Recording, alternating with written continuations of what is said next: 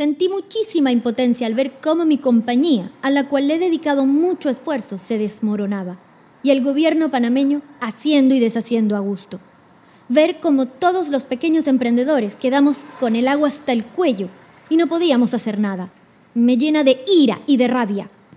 Un día estábamos en el parque, mi pareja, las perras y yo como a las 10 de la noche, y un guardia motorizado del barrio nos llamó la atención diciendo que estábamos en cuarentena y que no podíamos estar allí. Nosotros le dijimos, pues llame a la policía entonces. ¿Hasta cuándo el abuso?